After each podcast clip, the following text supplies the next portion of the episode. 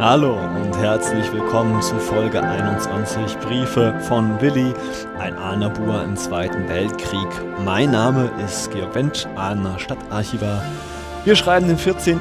April 2020. Die Sonne scheint immer noch, allerdings ist es deutlich empfindlich kälter geworden in den letzten Tagen, seit gestern eigentlich. Ostern ist vorbei. Ja, Corona hm, ist immer noch da, aber vielleicht haben wir bald das Schlimmste überstanden. Ich bin wieder in Aalen und habe Lust, Ihnen am ja, Nachmittag ein wenig aus einem Brief von Willi vorzulesen. Bevor es aber soweit ist, Schauen wir doch mal ganz, ganz kurz, was ich über das Osterwochenende an Hörerpost bekommen habe, worüber ich mich freuen durfte. Beginnen wir doch mal mit Susanne Meyer, die mir am 11. April 2020 geschrieben hat, aus Chur in der Schweiz. Hallo Herr Wendt, nachdem ich heute Morgen die Willi Podcast gehört habe und den Heidelberg, meine alte Heimat in den 80er Jahren und die Reichsbürger, der in der Schweiz gelebt hat, erwähnt werden, dachte ich, es freut Sie vielleicht zu lesen, dass der Podcast auch im Ausland gehört wird und zwar von einer Exil- unter Kochnerin. Ja, und anscheinend ist sie sogar dran geblieben, nachdem sie mich hat singen hören. Ich bin beim Durchschauen meiner RSS-Feeds via Archivalia, das ist ein ja, Blog für Archivare, auf ihre Podcasts gestoßen und habe den Link auch gleich an meine Schwester weitergeleitet, die noch in Unterkochen lebt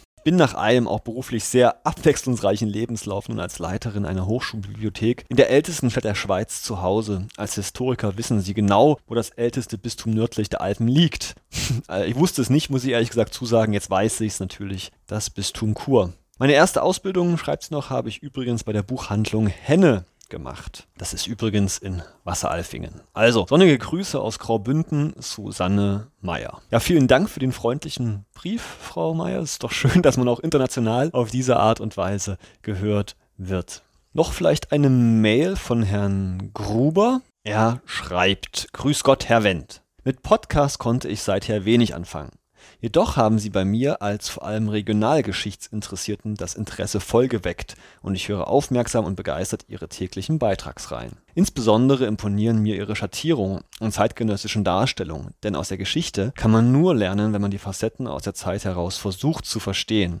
Ich wünsche uns allen ein möglichst angenehmes, kurzweiliges Dasein im aktuellen Zeitgeschehen, wohl wissentlich, dass es im Laufe der Epochen weit Schlimmeres gab. Beste Grüße vom Herzfeld, Matthias Gruber. Ja, ich bin bei weitem kein Virologe und will mich da auch aus der Diskussion heraushalten. Aber Herr Gruber hat vollkommen recht. Die Geschichte kann ganz gut helfen, gewisse Dinge einzuordnen. Und in diesem Kontext möchte ich auch gern Ihnen empfehlen, wenn Sie Lust haben, einen kleinen Text von mir über die spanische Grippe in Aalen zu lesen, wie die hier für vor über 100 Jahren gewütet hat. Der Text, den finden Sie genau da, wo auch Briefe von Billy zu finden sind unter Stadtgeschichten. Also wenn Sie ohnehin schon auf der Briefe von Willi Seite der Stadt Aalen sind, sehen Sie auf der rechten Seite in der Leiste unter Briefe von Willi spanische Grippe und da gibt es eine oder andere zu lesen. Genug nun aber der Vorrede der Hörerpost, wobei ich mich wirklich jedes Mal darüber sehr, sehr freue, auf die Art und Weise Feedback zu bekommen. Schauen wir doch mal in den heutigen Brief aus Punkt, Punkt, Punkt am 8. Oktober 39. Also wir haben jetzt seit dem 18. September eine große Spanne von ja drei Wochen,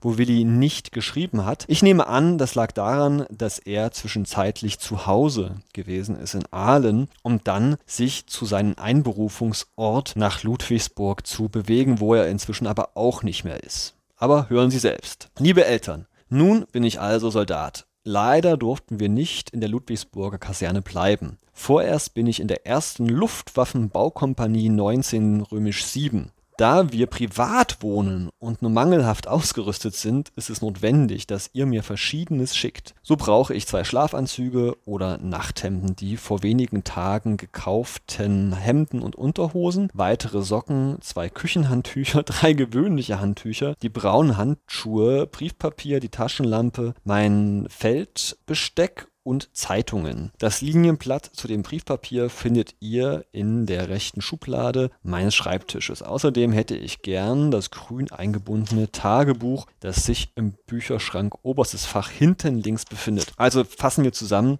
Willi ist inzwischen jetzt in ähm, Großsachsenheim untergebracht bei der ersten Luftwaffenbaukompanie 19 römisch 7 und da scheint so ein Chaos zu herrschen vor Ort, dass selbst in den Kasernen äh, kein Platz ist, dass offensichtlich noch nicht mal Baracken gebaut worden sind für die Soldaten, dass sie hier privat untergebracht werden müssen, wo es quasi nicht mal das grundsätzliche Material zum Leben vorhanden ist, wie zum Beispiel Handtücher und so weiter. Großsachsenheim ist übrigens 5, 6 Kilometer westlich von Ludwigsburg gelegen, ein Ortsteil von Sachsenheim oberhalb des Mettertals. Wohnsiedlungen sieht man da heute sich vor allem an, wenn man es auf Google Maps betrachtet.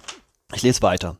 Diese Sachen schickt ihr mir am besten sofort in den braunen Koffer. Den Schlüssel näht ihr wieder an.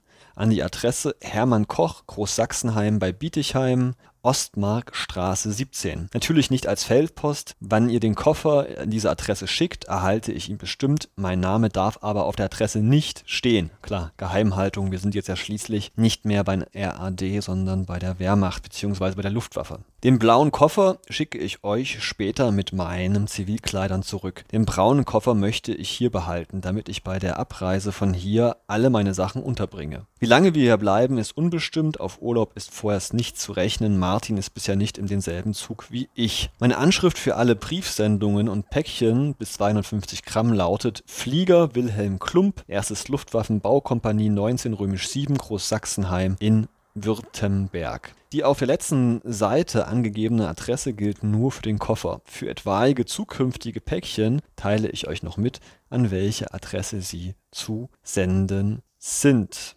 Sollte es euch interessieren, wie es mir geht, so kann ich euch vorerst nur sagen, dass ich mit dem, was um mich vorgeht, zufrieden bin. Augenblicklich weiß ich euch sonst nichts, was erlaubt ist zu sagen. Nur seid nun recht herzlich gegrüßt von eurem Willi.